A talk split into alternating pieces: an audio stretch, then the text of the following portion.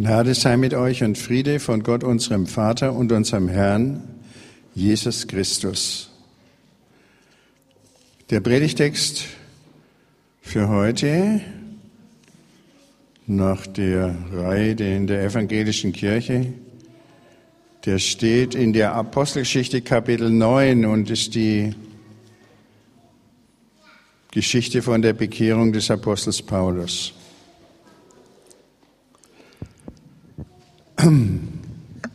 Da heißt es, Saulus wütete immer noch mit Drohen und Mord gegen die Jünger des Herrn.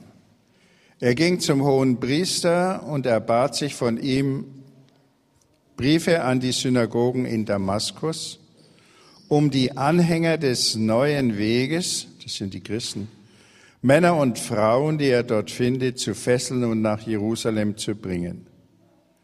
Unterwegs aber, als er sich bereits Damaskus näherte, geschah es, dass ihn plötzlich ein Licht vom Himmel umstrahlte. Er stürzte zu Boden und hörte, wie eine Stimme zu ihm sagte, Saul, Saul, warum verfolgst du mich? Er antwortete, wer bist du, Herr? Dieser sagte, ich bin Jesus, den du verfolgst. Steh auf und geh in die Stadt, dort wird dir gesagt werden, was du tun sollst. Seine Begleiter standen sprachlos da. Sie hörten zwar die Stimme, sahen aber niemand. Saulus erhob sich vom Boden. Als er aber die Augen öffnete, sah er nichts. Sie nahmen ihn bei der Hand und führten ihn nach Damaskus hinein. Und er war drei Tage blind und er aß nicht und trank nicht. In Damaskus lebte ein Jünger namens Hananias. Zu ihm sagte der Herr in einer Vision Hananias. Er antwortete, hier bin ich, Herr. Der Herr sagte zu ihm, steh auf und geh zur sogenannten geraden Straße und frag im Haus des Judas nach einem Mann namens Saulus aus Tarsus. Er betet gerade und hat in einer Vision gesehen, wie ein Mann namens Hananias hereinkommt und ihm die Hände auflegt, damit er wieder sieht. Hananias antwortete, Herr, ich habe von vielen gehört, wie viel Böses dieser Mann deinen Heiligen in Jerusalem angetan hat. Auch hier hat er Vollmacht von den hohen Priestern, alle zu verhaften, die deinen Namen anrufen. Der Herr aber sprach zu ihm, geh nur, denn dieser Mann ist mein auserwähltes Werkzeug. Er soll meinen Namen vor Völker und Könige und die Söhne Israels tragen. Ich werde ihm auch zeigen, wie viel er für meinen Namen leiden muss. Da ging Hananias hin und trat in das Haus ein. Er legte Saulus die Hände auf und sagte, Bruder Saul, der Herr hat mich gesandt, Jesus, der dir auf dem Weg hierher erschienen ist. Du sollst wieder sehen und mit dem Heiligen Geist erfüllt werden. Sofort fiel es wie Schuppen von seinen Augen und er sah wieder. Er stand auf und ließ sich taufen. Und nachdem er etwas gegessen hatte, kam er wieder zu Kräften. Einige Tage blieb er bei den Jüngern in Damaskus und zugleich verkündete er Jesus in den Synagogen und sagte, er ist der Sohn Gottes.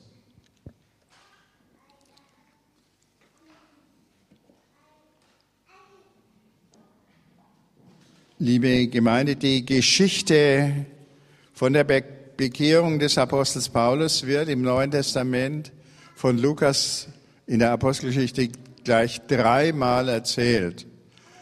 Daran sieht man schon, wie ungeheuer wichtig diese ist. Es ist die wichtigste Geschichte in der Apostelgeschichte. Ähm, und auch der Apostel Paulus spielt in seinen Briefen zweimal auf dieses Ereignis an. Im ersten Korintherbrief sagt er, nachdem er die Auferstehungszeugen äh, genannt hatte, im 15. Kapitel, Christus ist mir als letzten von den Aposteln erschienen, den dem Unerwarteten. Und im Galaterbrief, wo er über seinen Lebenslauf redet, erstes Kapitel, dort heißt es, das Evangelium, das ich verkündigt habe, stammt nicht von Menschen. Ich habe es ja nicht von einem Menschen übernommen oder gelernt, sondern durch die Offenbarung Jesu Christi empfangen. Eine sehr wichtige Geschichte also des Paulus. Es gibt so bei uns äh, das Sprichwort im Deutschen, aus seinem Saulus ist der Paulus geworden als hinge das mit seiner Bekehrung zusammen. Das stimmt natürlich nicht. Paulus war ein Weltbürger, er hatte römisches Bürgerrecht und damals haben viele Leute zwei Namen getragen, einen hebräischen, wenn sie Juden waren, einen hebräischen, da hieß er Saul, Saulus, nach dem König Saul, und einen griechischen, so wie bei uns manche Leute sich auch so einen englischen Namen zulegen. Äh, und dann eben in Deutschland heißen sie Hans und sonst John und so weiter. Also nur um das einmal äh, schnell zu klären, bevor wir zu dem Wichtigeren kommen.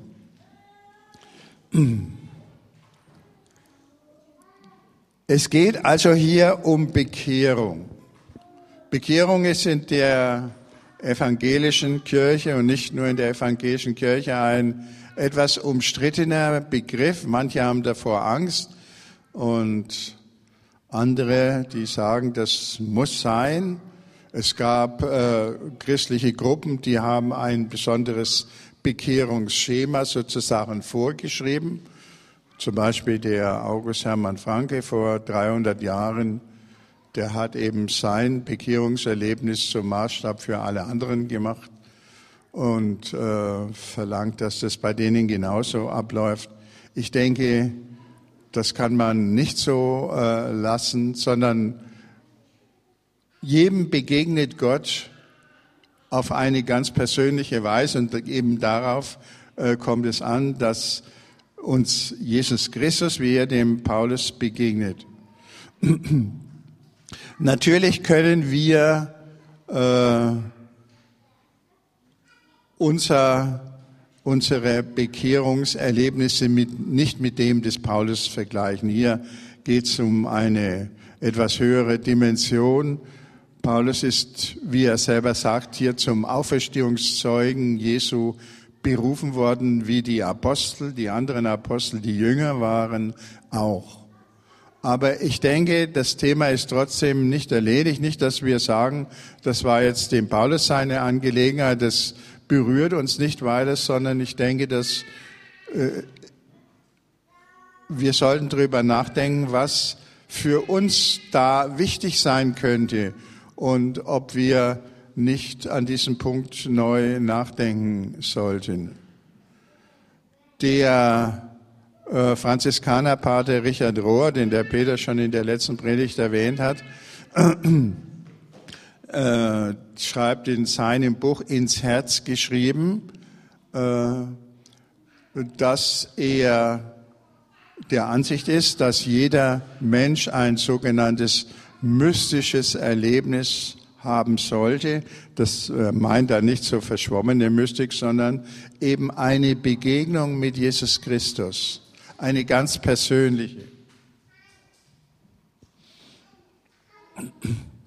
Und äh, wir fragen, wir fragen uns, ob, äh, ob, das, ob er recht hat und wollen darüber auch etwas nachdenken. Also, das Wort Bekehrung kommt im Alten Testament schon vor. Dort heißt es Schub hebräisch, das heißt umkehren. Meistens ist es vom Volk Israel gesagt, äh, das hat sich von Gott abgewandt, öfter in seiner Geschichte und es muss wieder zu Gott zurückkehren. richtig auf dem Weg umkehren, die falsche Richtung aufgeben und in die richtige Richtung zu Gott hin sich bewegen oder bewegen lassen. Nachdem Israel immer wieder von Gott abgefallen ist, äh, haben die späten Propheten wie Jeremia und Hesekiel äh, gemeint, Israel kann sich überhaupt nicht bekehren, kann nicht umkehren. Aber sie haben trotzdem die Hoffnung nicht aufgegeben. Der Prophet Jeremia sagt in diesem berühmten Kapitel 31, dass äh, zwar Israel den Bund mit Gott gebrochen hat, den Bund der Gebote vom Sinai, aber dass Gott einen neuen Bund schließen wird, wobei er das Gesetz in das Herz Israels legen will, so dass sie ganz von selber den Weg zu Gott gehen. Und der Prophet Hesekiel sagt, Gott wird, wenn er erneut handeln wird, den Israel ein, das alte Herz herausnehmen, ein neues geben. Ähm, was wir hier erfahren ist, dass ähm, Menschen, und ich denke, die Propheten haben recht, dass es Menschen, und das gilt für uns auch, nicht nur für Israel, nicht möglich ist, sich zu bekehren. Es ist auch uns nicht möglich, einen anderen zu bekehren. Und selbst auch nicht. Was wir hier bei der Bekehrung des Apostels Paulus lernen ist, und das gilt sicher äh, für alle, dass Christus uns in den Weg treten muss und Paulus wird bekehrt. Er erleidet Bekehrung sozusagen. Er hat sich nicht bekehrt. Es ist falsch zu denken, dass Bekehrung einfach die Tatsache ist, dass jemand eine Botschaft hört, die ihm einleuchtet und dann seine Meinung wechselt. Bei Bekehrung geht es ja um etwas sehr viel Umfassenderes, dass man seinen ganzen Lebensweg verändert, nicht nur eine hm, Teilansicht das ist äh, wichtig, dass wir das sehen. Wir können äh, wohl immer etwas dazulernen, tun das natürlich auch, aber das hat nicht den, äh, die, die Qualität einer wirklichen Umkehr. Im Griechischen, im Neuen Testament ruft ja Jesus gleich in seiner Anfangspredigt auf, kehrt um und glaubt an das Evangelium. Das ist die Zusammenfassung seiner Botschaft. Kehrt um. Luther hat noch übersetzt, tut Buße. Das Wort Buße ist im äh, Zusammenhang mit Bekehrung ein gefährliches Wort, weil äh, wir verbinden in unserer Sprache immer damit eine moralische Leistung. Und darum geht es eigentlich nicht.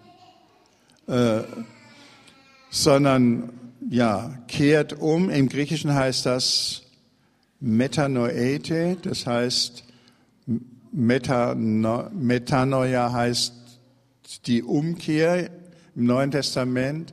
Meta heißt verändern, diese griechische Vorsilbe. Neuer heißt denken. Verändert euer Denken. Es geht im Grunde genommen um ein ganz neues Denken, eine neue Auffassung vom eigenen Leben, auch eine neue Auffassung äh, vom, ähm, vom Willen Gottes. Was den Menschen, also uns, jedem von uns ganz nahe liegt, ist die Auffassung, dass es ein sogenanntes höheres Wesen gibt. Das glauben ja fast alle Leute. Äh, es gibt ein höheres Wesen und Gott. Und dieses höhere Wesen, das verlangt von uns einiges. Weil er unser ganzes Leben, unsere Beziehungen beruhen auf solchen Vorstellungen. und Erfahrungen, dass wir etwas bekommen und etwas geben, dass wir arbeiten, etwas leisten und einen Lohn bekommen. Und es, im Großen und Ganzen ist es auch in persönlichen Beziehungen häufig so. Äh, und deswegen haben die Menschen stillschweigend das auf dieses höhere Wesen äh, übertragen. Sie, sie wissen, es gibt Gott irgendwo, wo muss ja alles herkommen, äh, wir auch. Und ja, und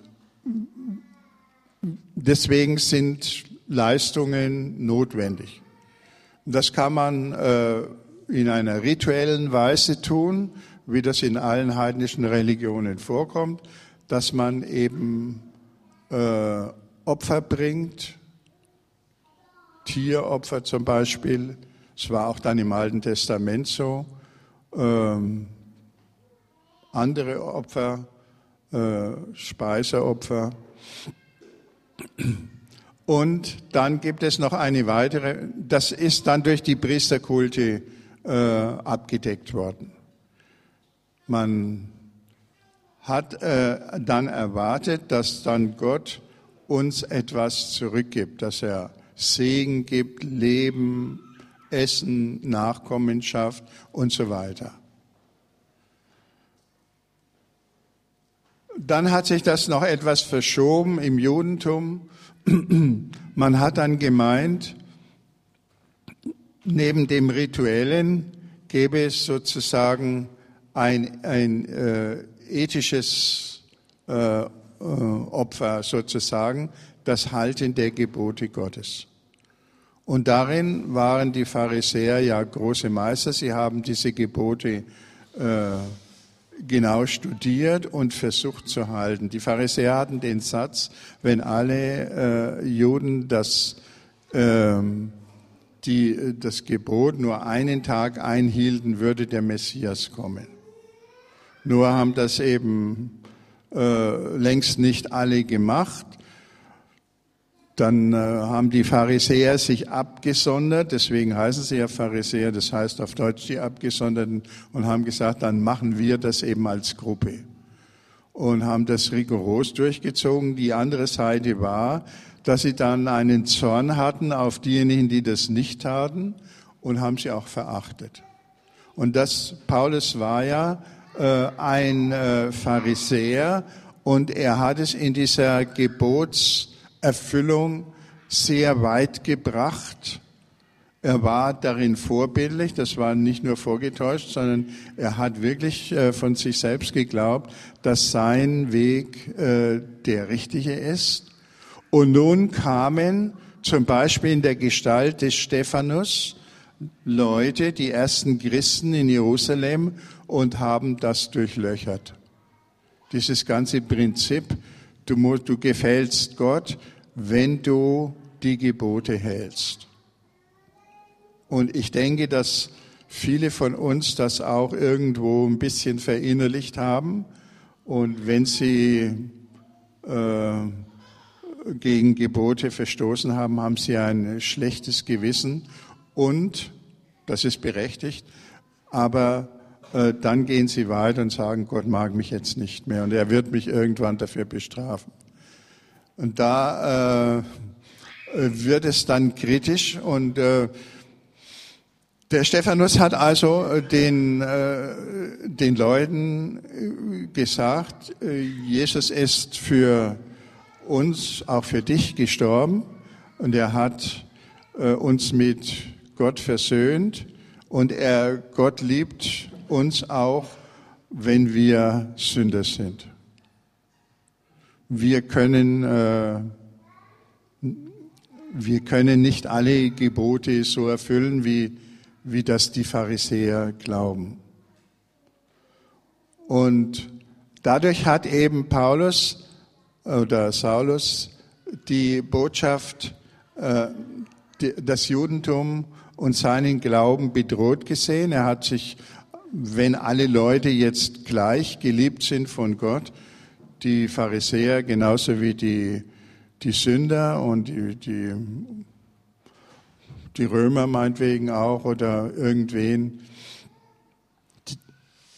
die ein durchschnittliches oder kein vorbildliches Leben geführt haben, dann fühlte er sich mehr oder weniger enteignet und deswegen hat er einen furchtbaren Zorn gehabt und angefangen, die Christen zu verfolgen.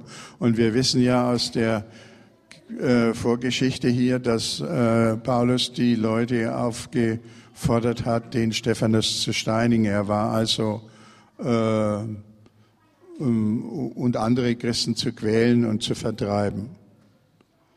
Ähm, und jetzt äh, hat er sich Briefe, Vollmachten geben lassen vom Hohen Rat für Damaskus und er wollte das, was er in Jerusalem getrieben hat, weitermachen. Und da kam er eben vor Damaskus und da äh, ist ihm Christus erschienen, das Licht des Auferstandenen hat ihn umleuchtet und er hat die Stimme Jesu gehört, Saul, warum verfolgst du mich? Äh, und Saul fragt also, wer bist du? Ich bin Jesus, den du verfolgst. Und, und äh, das hat jetzt Paulus richtig umgehauen, bis hin im, in, äh, in, das, in den leiblichen Bereich. Er ist umgestürzt. Und es ist ihm äh, schlagartig klar gewesen, dass seine Meinung, wie Gott zu dienen sei, verkehrt ist. Und das, ja, es ist ihm auch klar geworden, dass er am Tod von vielen und äh, Leid von vielen Menschen schuldig geworden ist, obwohl er gerade ja Gottes Gebot erfüllen wollte. Und das ist das Tragische an dieser Angelegenheit. Aber, und das ist das noch Wichtigere, er hat erkannt, dass er hat gespürt, dass ihn äh, Jesus nicht äh, bestrafen will, sondern in seinen Dienst nehmen will. Und das ist eine ungeheure Gnade. Er hat die Liebe Christi gespürt. Und das ist seine Bekehrung. Und das hat er äh, dann eben sein ganzes äh, Leben lang dann weitergetrieben.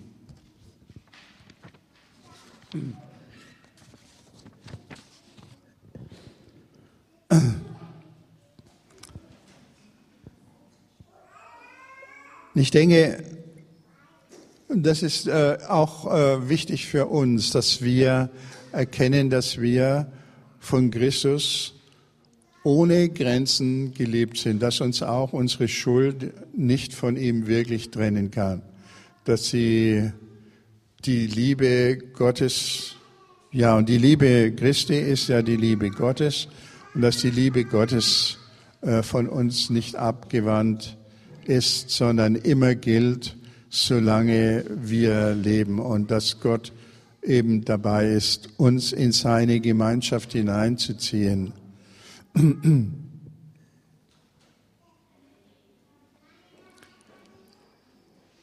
Ich denke, dass jeder irgendwie dieses, jeder Christ dieses Bewusstsein haben sollte. Irgendwie eine persönliche Berührung, nicht so wie der Apostel Paulus, das uns Licht um, umstrahlt, aber dass uns in unserem Inneren ein Licht aufgehen muss, dass wir so von Gott geliebt sind. Ähm, ich denke, das passiert äh, bei jedem in irgendeiner anderen Weise. Aber mir ist aus dem Alten Testament der Satz eingefallen, ich weiß, dass mein Erlöser lebt. Das ist nicht irgendwie eine neue Erkenntnis, äh, steht im Buch Hiob, nicht eine neue Erkenntnis, die der Verstand machen kann, die man auch nicht so lernen kann, sondern das ist irgendwie die innerste Überzeugung, dass wir von äh, Gott angenommen und geliebt sind. Und das äh,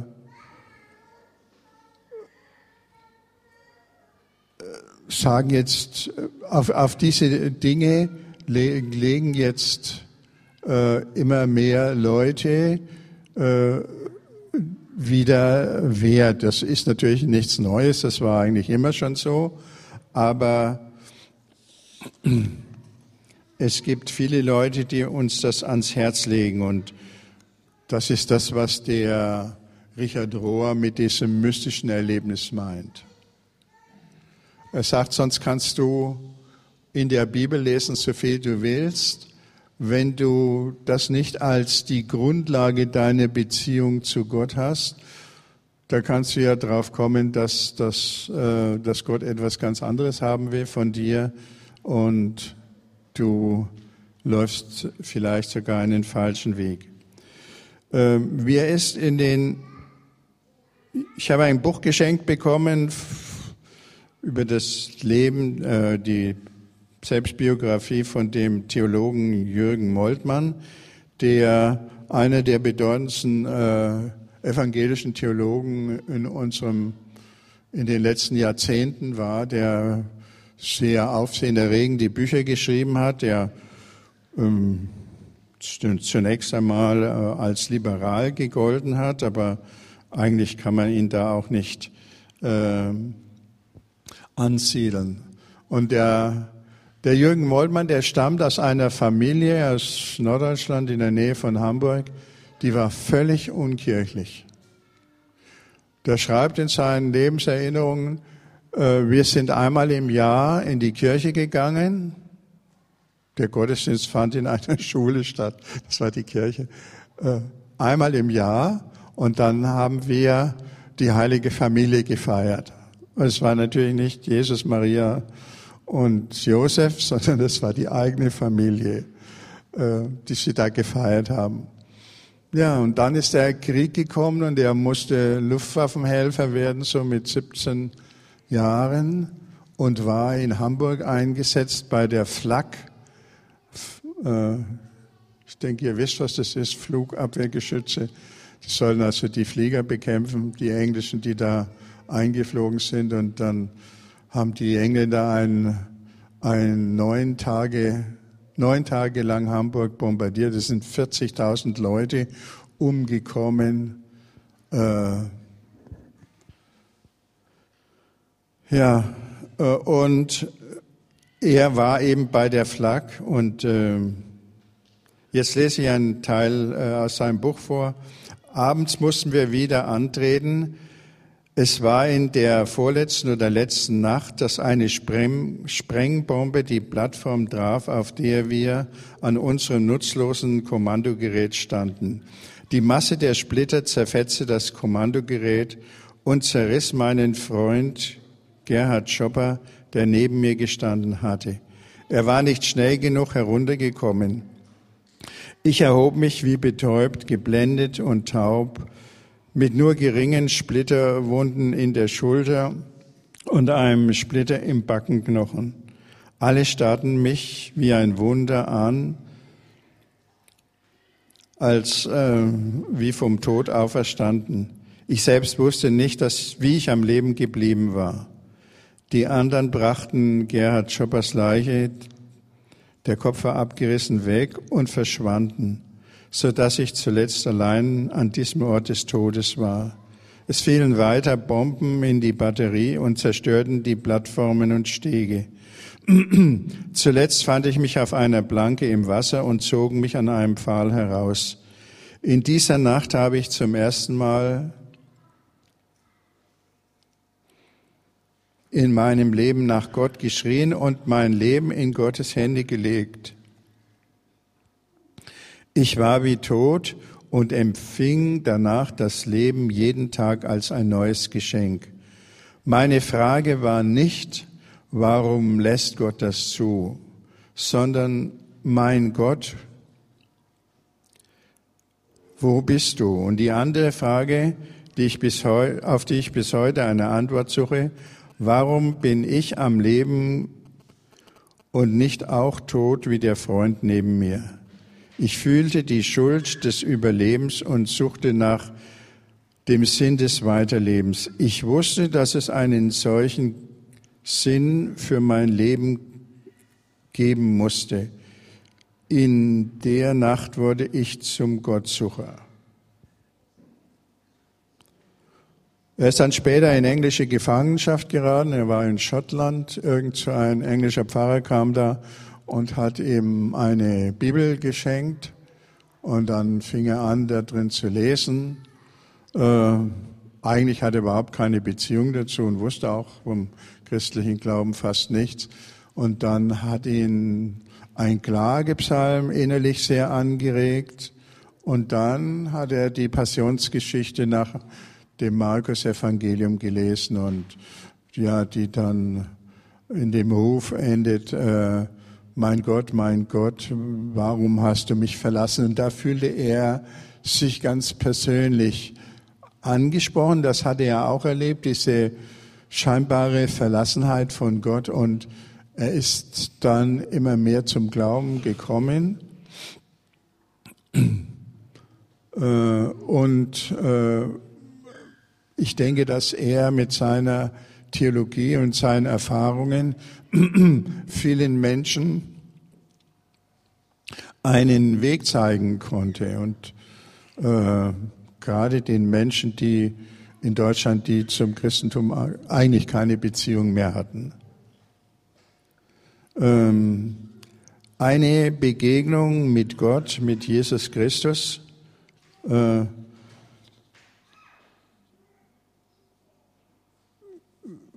Wir fragen uns, wie ist das bei uns? Haben wir auch irgendein Erlebnis oder vielleicht mehrere, die uns in dieser Weise berührt haben und äh, uns das Gefühl geben, dass wir von Gott absolut geliebt sind. Egal, was wir auch sonst falsch gemacht haben mögen in unserem Leben.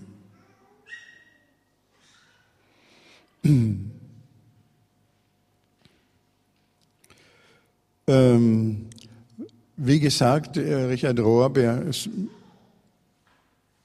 sagt also, äh, wer so ein Erlebnis nicht hat, der kann sich sehr schwer tun, auch wenn er die Bibel liest. Man kann ja die Bibel so lesen, wie der Paulus sie als Jude gelesen hat dass man einfach glaubt, wenn man die Gebote Gottes erfüllt, ist Gott mit einem einverstanden. Und naja, nur muss man dann natürlich den Maßstab Gottes ziemlich herunterdrehen, weil sonst kann man sich nicht gut fühlen oder man hat dann immer Angst, man hätte zu wenig getan. Äh, ähm, oder man täuscht sich über sich selbst.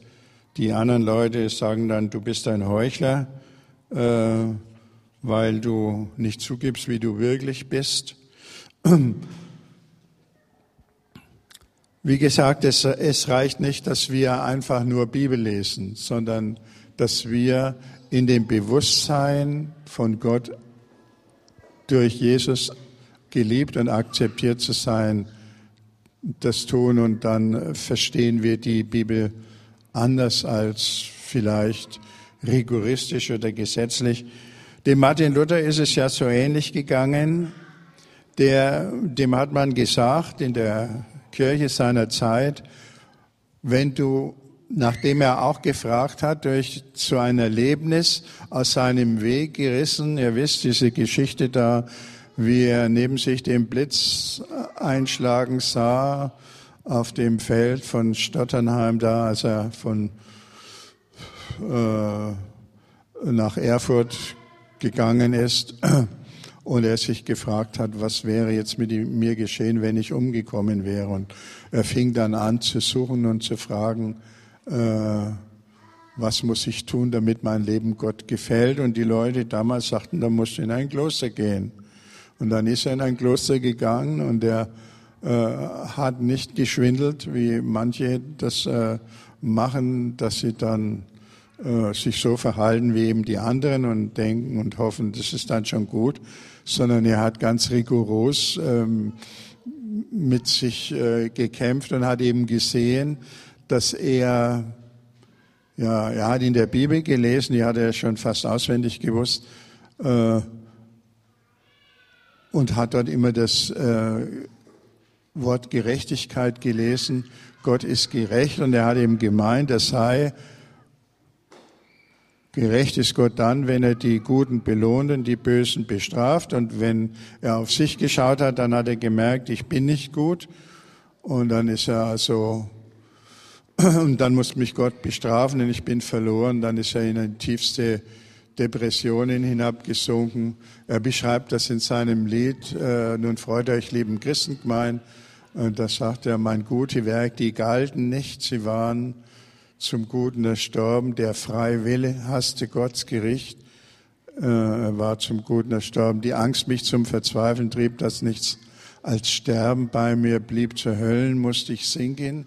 So beschreibt er seinen Zustand. Er wusste, äh, ich kann mit dem, was ich leiste, und wenn ich das auch äh, als Mönch tue dann äh, und, und höchste Standards an mich stelle, kann ich Gott so nicht gefallen. Und da hat ihm dann Gott die Erkenntnis geschenkt über den Briefen des Apostels Paulus, dass das Wort Gerechtigkeit etwas anderes heißt, dass Gott gerecht ist, indem er uns vergibt. Dass die Liebe Gottes identisch ist mit seiner Gerechtigkeit. Und da ist es dem Luther dann, äh, er spürte eine ungeheure Befreiung und er hat das dann auch anderen mitgeteilt. Und das war der Auslöser für die Reformation. Äh, das ganze Zeitalter ist verändert worden, bis hinein in die Wirtschaft, wenn man äh, heute in, die Kultur vor 500 Jahren anschaut, da gab es, die Kirchen waren vollgestopft von herrlichen Altären, weil die Leute gemeint haben, wenn sie so Altäre stiften und messen, dann würde, würde das Gott gefallen und dann seien sie schon recht. Und mit der Reformation ist das sozusagen abgebrochen worden. Auch das Wirtschaftsleben, das auf diese kirchlichen Bedürfnisse wie Messe lesen und so weiter ausgerichtet war äh, und Stiften, Klösterstiften ausgerichtet war, ist verändert worden. Man hat plötzlich gemerkt, dass es der Wille Gottes ist, sich mehr den anderen zuzuwenden und nicht so rituelle Dinge äh, zu treiben. Ja, äh, ich denke, das ist äh, ganz wichtig, was man kann natürlich nun fragen, wenn, was bedeutet das jetzt für, für mein Leben, wenn ich das erkenne, wenn Christus in meinem Herzen zu mir spricht und sagt, du bist akzeptiert, du bist gerecht durch meine Liebe. Sind dann die Gebote vielleicht unnütz? Der Richard Rohr geht in seinem Buch dieser Frage ziemlich nach und dann sagt er, äh, der sagt, es gibt so drei Schritte. Äh, der natürliche Mensch, der äh, ist egoistisch und auf sich ausgerichtet und äh, der weiß im Grunde genommen nichts von den Geboten Gottes und deswegen ist es wichtig, dass wir das erfahren auch unsere Unfähigkeit, sie wirklich zu erfüllen. Unsere Unfähigkeit zur Selbstbekehrung. Das andere ist, wenn wir das aber sehen, äh, werden wir, so wie der Apostel Paulus hier bei seiner Bekehrung, er erfährt trotzdem die Liebe Gottes. Und das ist es, was ihn umgeworfen hat und auf einen ganz neuen Weg geschickt hat. Gott liebt mich auch als unvollkommenen Menschen. Und deswegen darf ich mich selber auch lieben. Und ich muss mir mein eigenes Versagen nicht ununterbrochen vorhalten. Und damit haben sehr viele Leute Probleme, weil sie sich nicht mögen oder schämen, weil sie irgendwas nicht erreicht haben was sie hätten eigentlich erreichen sollten. Das, äh, davon sind wir befreit. Wenn Gott uns liebt, dürfen wir uns auch selber annehmen. Die andere Sache ist natürlich dann auch die, wenn wir vergeben bekommen haben, dann dürfen, haben wir auch das Recht verloren, anderen ihre Fehler vorzuwerfen. Das vergessen wir dann meistens. Aber ich denke, das ist sehr wichtig, wenn wir anfangen, äh, den anderen ihre Fehler vorzuhalten. Äh, das muss nicht verbal sein, das heißt praktisch nur, wenn ich jemand nicht vergebe, dann bin ich in Gefahr, äh, den Glauben an die Vergebung Gottes zu verlieren. So wie das in diesem Gleichnis vom Schalksknecht äh, Jesus erzählt hat. Und deswegen äh, ist das wichtig, dass wir diesen Schritt auch mitgehen. Äh, am Schluss dieser äh, Geschichte hier in, äh, bei der Apostelgeschichte sagt Jesus zum Ananias, dass Paulus sein auserwähltes Werkzeug sei, gesandt seinen Namen vor Israel, vor die Völker und die Könige zu tragen. Ich werde ihm zeigen, wie viel er leiden muss. In der Regel werden wir zu den Leuten gesandt und in die Umgebung wieder geschickt als Bekehrte, in Anführungszeichen, als Leute des neuen Weges, in die, zu den Leuten, von denen wir gekommen sind. Die deren äh, Denkweise verstehen wir am besten. Bei Luther war das auch so. Er wurde in dieser mittelalterlichen oder spätmittelalterlichen Gesellschaft am besten verstanden und das hat eine ganze Welle durch ganz Deutschland ausgelöst. 90 Prozent der Bevölkerung haben Luther zugestimmt und haben die Mängel der äh, mittelalterlichen katholischen Kirche da sehr deutlich erkannt, die mit rituellen und anderen Mitteln gemeint haben, Gottes Frieden und Anerkennung zu finden. Die andere Sache ist natürlich auch die, wenn ein Mensch bekehrt wird, verwandelt wird, wenn er umkehrt, dann hat er die zum Gegner, die seiner Meinung bisher waren. Die werden ihn bekämpfen. Deswegen hat manche naiven Leute meinen, das würde dann jubelnd begrüßt aber das ist nur zum Teil der Fall. Meistens äh, erfährt man ebenso viel Zustimmung wie Ablehnung und die Ablehnung, die äh, ist sehr viel schmerzhafter wie, äh, wie alles andere. Deswegen äh, denke ich, äh, sollten wir uns auf einiges gefasst machen aber das darf uns nicht abbringen. Wir müssen uns wieder in unserer Zeit die Frage stellen, wie ist das mit unseren mystischen Erlebnissen? müssen wir nicht wieder mehr davon reden, äh, ob, ob es sowas gibt? Ich denke, irgendwie hat das jeder schon einmal erlebt, Manche können es nicht sagen und wollen es auch nicht sagen, weil es etwas sehr Intimes ist. Andere können davon reden, wie wir gesehen haben bei Moltmann und vielen anderen oder Richard Rohr, dass es so etwas gibt. Und ich denke, wir sollten in der nächsten Zeit einmal nachdenken und fragen, uns selbst klar werden, wie das bei uns ist, damit wir äh, Christus wirklich begegnen können und danach befreit leben dürfen und das tun, was Gott wirklich will.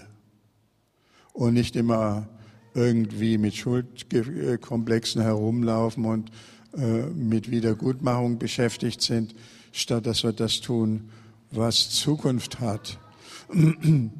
Wir können Gott nichts geben als das, was er uns schon gegeben hat. Äh, was Gott möchte, ist, dass wir ihn lieben und das können wir am besten dadurch tun, wenn wir erkennen, wie sehr wir selbst durch Christus geliebt sind.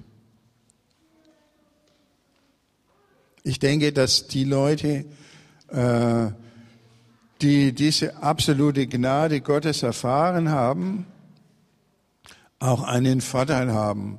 Manchmal hat man ja schon gesagt, die großen Sünder, wenn die sich bekehren, die, deren Glauben ist viel fest, fester als diejenigen, die schon immer in kirchlichen Kreisen äh, gewesen sind und äh, die Abgründe des Menschen nicht in dieser Weise erfahren haben wie die äh, Neubekehrten. Und das, denke ich, äh, ist auch in der ganzen Welt sichtbar, dass die Heiden, die sich bekehren, äh, oder Moslems das in ganz anderer Weise schätzen.